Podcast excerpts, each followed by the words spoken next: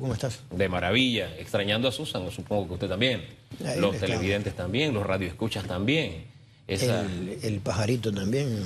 Oiga, ella habla siempre de pajarito, pero de verdad que ese gallinazo que presentó ayer en video no es un pajarito. Esa pareja es de temer. Y le llevan, mire, le llevan los bochinches a la misma oficina. Pero en fin, dejemos a Susan con sus temas. Vamos a esto de que se elevó a causa compleja. Vamos a abordar una serie de temas y hablamos de con- contrataciones públicas, le, le propongo, ¿no? Elevar a causa compleja el tema de eh, las planillas de la Asamblea. Podemos tener esperanzas de que realmente llegaremos a saber la verdad. Eh, aquella frase que estaba de moda, caiga quien caiga, se podrá poner eh, en práctica, por lo menos en este caso, en esta causa. Eh, mira, como yo lo estoy viendo ahora, el Ministerio Público como que todo lo quiere estar llevando a causa compleja. Si bien el tema de las planillas ha sido un- algo complicado, no es algo nuevo. Viene de arrastre, ¿no? El Ministerio Público desde antes podía haber iniciado las investigaciones previas para este tipo de situaciones y adelantar lo que ahora ellos han pedido como un tiempo adicional eh, para poder investigar un poco más cuando decretas eh, causa compleja, los términos se amplían. Eh, pero considero yo que el Ministerio Público ha tenido como un cambio de 180 grados o hasta 360 grados de actitud Ajá. con el cambio de gobierno. Ahora, eh, disculpe, es que me quedo pensando en eso de que ahora todo quiere que sea causa compleja. Eso implicaría que los casos seguirían ad infinitum. Exacto, ¿no? Al final siempre existe un término que debe respetarse. Sí, pero se alarga. Se alarga la investigación. Y tú tienes a personas que posiblemente sean inocentes metidos dentro de una, investi- una investigación que no termina de, de decidir su estatus, ¿no? Y entonces el Ministerio Público lo que tiene es que hacer su investigación dentro del término que te da la ley. y no simplemente buscar siempre la solicitud de causa compleja, porque con esta práctica nos estamos llevando todos los casos a esa situación. Fíjese que eh, en esa tesis siempre la hemos insistido aquí, que a veces algunos fiscales usan de excusa, es que no nos extendieron el término. Hombre, si tú sabías que el término era seis meses, trabaja como si se fuera a acabar el mundo en seis meses. Exacto. Dale. Si no te extienden, bueno, tú hiciste lo mejor posible. Pero esa excusa, porque sí, hay un cambio, porque están pidiendo la extensión y se les está cediendo. Pero esto no es de nueva data. Estoy haciendo memoria y muchos casos que se complicaron, la excusa de los fiscales es que no me lo declararon causa compleja, es que no me extendieron el término. Y Es me que- acuerdo de esa tesis que le decíamos aquí. Oiga, pero usted investigue en el término que tiene que hacerlo. Es que exacto, o sea, la norma te tiene contemplado un término. Tú debes de tratar de hacer lo mayor posible para que dentro de ese término tú puedas abarcar toda tu investigación y presentarte ante un juez con una vista fiscal diciéndole, mira, tengo un caso, lo vamos a someter a su jurisdicción. Ahora, ¿qué, qué es lo que pasa? ¿Por qué en el término que se les pone no logran investigar? Es un asunto de, no sé, de recursos, de capacidades. ¿Qué es lo que pasa? Es que va a depender de los casos. Hay por lo menos un caso que depende de la Contraloría. Entonces la Contraloría no tiene la, cantidad suficiente de auditores para levantar los informes de auditoría en los casos de corrupción, en los casos donde hay lesión al patrimonio del Estado. Entonces la Fiscalía sí se ve amarrada a que ella depende de ese informe porque es la prueba principal en el caso de. No, no, Entonces tú tienes que reforzar también a la Contraloría en este caso. Pero el otro problema que tiene la Fiscalía es que a veces se pasan de los términos. ¿Es profeso, cree usted? Mira, ¿Da hay, la hay- impresión? hay situaciones que son tan evidentes. Mira, Ajá. eh, Recién, mira, te voy a comentar recién un caso de, dentro del expediente Odebrecht Sí. que se detuvo a un empresario ecuatoriano. La fiscal sabía que el 25 de abril del 2019 se le vencía su término. Sí. Ella el 18 de marzo ya había pedido una prórroga, pero mientras no, tú sabes que el 25 es tu fecha top. Ella ordena la detención el 15 de mayo. Ay, ¿Qué sucedió al final? La Corte Libre. Suprema decretó ilegal Sí. y arbitraria la actuación del Ministerio Público. Porque Entonces le echas la culpa al órgano judicial Sí. de que el órgano... No, pero es que el órgano judicial te está diciendo, hay términos que tienes que respetar. Ya te prorrogamos el término un año, te dimos otra prórroga adicional y aún así sigues excediéndote y ya sin ningún tipo de autorización. Entonces ahí es donde caemos en la parte esa del Ministerio Público, muchas veces con la administración pasada en, en- la Procuraduría, decía que era el órgano judicial, pero el órgano judicial dice, yo, estoy aquí como un árbitro.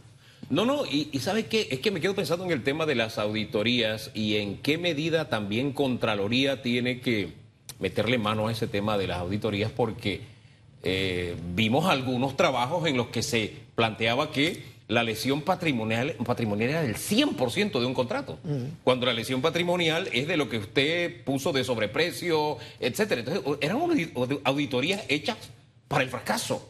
Exacto. Porque hasta los legos en esa materia sabemos que la lesión patrimonial no podía ser del 100%. Claro, tú tienes que establecer el, porcentaje o el sobrecosto, claro. porque la obra está ahí. Entonces, si tú estableces un 100% como la obra no lo hubiese hecho. Exacto. Eh, ya que, son otros temas que también se ha dado, ¿no? Eso pasó en el caso Granos, por ejemplo. La lesión era del 100%. Esto quedaba bien. Trajeron en la, mercancía, puedes aducir lo que sea, que el sobrecosto o la, mercancía X, Y, Z, pero no podía, no tiene lógica. Entonces ya uno decía, esto como que viene, esto es un dardo, en, un bocado envenenado. Uno quisiera a veces pensar que no es eh, el profeso que se esté haciendo para que un expediente se caiga. Pero hay dudas razonables. Pero el comportamiento a veces da, da, a pensar en esa situación. Oiga, ahora que usted me dice que el giro este de 180 grados en el Ministerio Público, ¿usted ha visto algún otro cambio en estos ya prácticamente tres meses? Es que es la misma actitud de, de, los fiscales. Eh, no sé si será porque existía algún tipo de presión con la anterior administración sobre ellos, que no les permitía actuar en forma autónoma, eh, que ahora se ve como que más agilidad en los casos. Como que el procurador Ulloa le ha, le ha permitido a ellos que sean ellos mismos. Él es la figura principal, coordinador de todo, pero le ha permitido que cada uno actúe dentro del marco de la ley, pero con autonomía. Ahora, más allá de si uno está de acuerdo o no con la forma en que el Ministerio Público maneja algunos casos, hay algo que también ha marcado la diferencia, más que estas presentaciones fastuosas con PowerPoint, etcétera, donde había un prejuicio o un juicio previo, ¿no? O una audiencia previa en algunos casos, ¿no? Eh, eh, me gusta que el procurador está presente en la opinión pública, está dosificando sus declaraciones sobre aspectos específicos a modo de orientación. Eso, eso me gusta porque la, la, opinión pública lo que necesita es eso, saber hacia dónde va este barco. Digo, lo digo en lo personal, ¿no? Yo no sé usted cómo lo ve. No, yo sí, mira, eh, incluso yo he tenido conversación con el, con el procurador y se ve que él es la persona que realmente vino como a calmar un poco las aguas, porque las aguas estaban turbulentas dentro del Ministerio Público.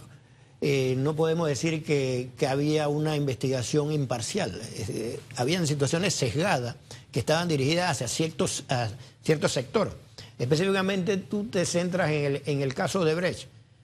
Vemos a figuras que estaban allí antes y ahora resulta que sí las estás llamando a, declarar, pero tuviste cuatro años para llamarlas porque estaban en el país. Entonces no puedes obviar esas situaciones porque es un caso emblemático, es un caso de corrupción donde la, población está exigiendo que, que haya sanciones. Aunque todos tenemos espacio para corregir, para mejorar, yo soy un creyente en las primeras, segundas, terceras, cuartas oportunidades. Dice un adagio, las oportunidades son hasta que el corazón aguante, uno no deja de sentir un mal sabor de boca cuando el mismo fiscal que tenía a un montón de gente quieta, quieta en Joma, ahí estaba, no lo tenía ni en el cajón de espera, lo tenía quietecitos y fresquecitos. Ese mismo fiscal, en los mismos casos, ahora dice que lo llama. Entonces uno dice, espérate, este fiscal es imparcial, este fiscal realmente es independiente, este fiscal realmente va por el centro del camino, no sé. No sé usted cómo lo ve. No, es que es la misma percepción, ¿no? porque es difícil que ese fiscal te diga ahora que X persona sí va a entrar en la investigación cuando en todo el tiempo anterior incluso salió a decir que no tenía nada que ver eh, que había que era un caso de un caso juzgado, incluso calificó en el tema de, de el señor Lazo no, se le puede llamar porque ya eso ya, había una decisión, hubo un gran debate nacional. Esa era una apreciación. Que si la había, Exacto, pero no había ninguna sentencia judicial que dijese este caso fue debidamente juzgado. Exacto. Tú puedes tener una investigación, pero esa investigación no terminó en nada, o sea, pero no hay una sentencia. Oye, son citas, y se le dio... son citas citables, esas que usted me acaba de decir, cierto. Y a ello sumo también el otro caso donde decía, no, él confesó, pero no hay prueba. Sí, exacto. Sí, él, dice eso, pero no consta nada en el expediente, pero si él mismo lo está declarando. Tráelo al expediente, tómale una declaración, por lo menos eso, para que la gente vea que efectivamente estás haciendo el trabajo. Hombre, yo no olvido que de verdad esa misma fiscal mandó a la cárcel a un colega mío, a Julio Miller, recién operado, estaba recién operado, su, su herida sangraba en la cárcel a donde lo metieron por un caso en el que él hizo un trabajo y presentó las pruebas. A mí se me pagó por esta, esto, esto, aquí está, las cuñas, aquí está la pauta, aquí está todo. Pero no sé, era una justicia Y digo, no deja uno de sentir ese mal sabor de boca de que, espérate, todavía sigues y puedo confiar realmente en el trabajo que tú vas a hacer. Y todavía me voy más atrás. E, e, e, ese mismo fiscal o esa misma fiscal eh, tuvo en sus manos el caso de la tragedia del 23 de octubre, imagínense. Y allí todo quedó en el aire.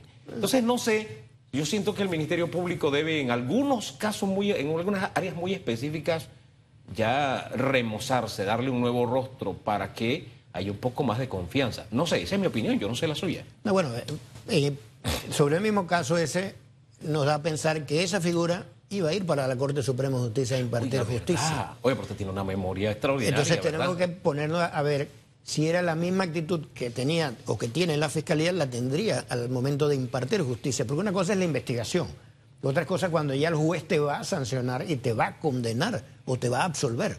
Entonces, si esa persona tenía realmente la imparcialidad. Ese es un tema que, que siempre va a quedar en la palestra porque era la figura o era la, la, el as con el que jugaba la, anterior administración para llegar al, al órgano judicial. Hombre, a propósito del as la Junta Directiva actual de la, de la Corte Suprema de Justicia, cuando fue electa, sacó un as bajo la manga. Va concurso a la carrera judicial, se acabó la interinidad, vamos a comenzar con aquello que, bueno, ya tenemos los fondos, ya veremos después a los otros, pero ahora veo que los eh, propios magistrados del Tribunal de Apelaciones y jueces del penal acusatorio eh, están pidiendo frenar los concursos, parece que hay frenos para algunos y para otros la vía está abierta. ¿Usted conoce algo sobre este tema? Ahí es importante resaltar un poco que es lo que se refiere a la figura de los magistrados de tribunales superiores. Estos magistrados no tienen término. Son, si se quiere decir, vitalicios. Los magistrados de la Corte Suprema tienen un término de 10 años.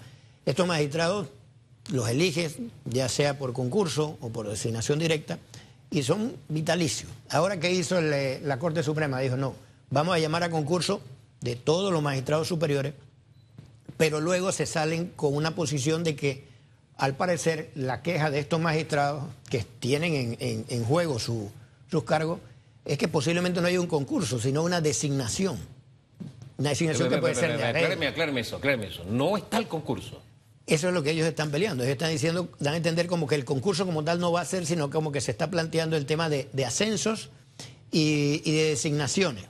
O sea que... Para que cojan los cargos. Entonces eso violenta un poco la misma norma que estableció que todos los cargos tienen que ir por concurso. que eso es perpetuar un error. Gran parte del problema que tenemos en estas designaciones es que los magistrados tienen una especie de cuota política. así como tienen los diputados, que tienen una cuota eh, de bolsa de empleos en el gobierno y cuando van a nombrar a alguien dice, bueno, yo necesito que me nombre a 15 y el otro yo necesito que me nombre a 20 y así se van. Bueno, los magistrados tienen lo mismo. Es más, cuando a un juez o un magistrado superior decide, uno dice, no, es que él lo nombró el magistrado tal. O sea, uno sabe que ese es el... Es, ficha de tal. Es ficha de fulano. Entonces, lo que usted me está diciendo, lo que están diciendo estos caballeros, es que se quiere perpetuar ese error. Eso es lo que da a entender la, la, noticia con el tema de magistrados que están actualmente en los cargos, que se están quejando. Y llevaron ese tema al Pacto de Justicia por el Estado para que sea el pacto que de alguna forma busque cómo mediar en la situación y que se eleva a concurso. ¿Por qué dice? Porque, ¿qué pasa? Que muchos de estos magistrados han sido capacitados. Se le ha invertido mucho dinero.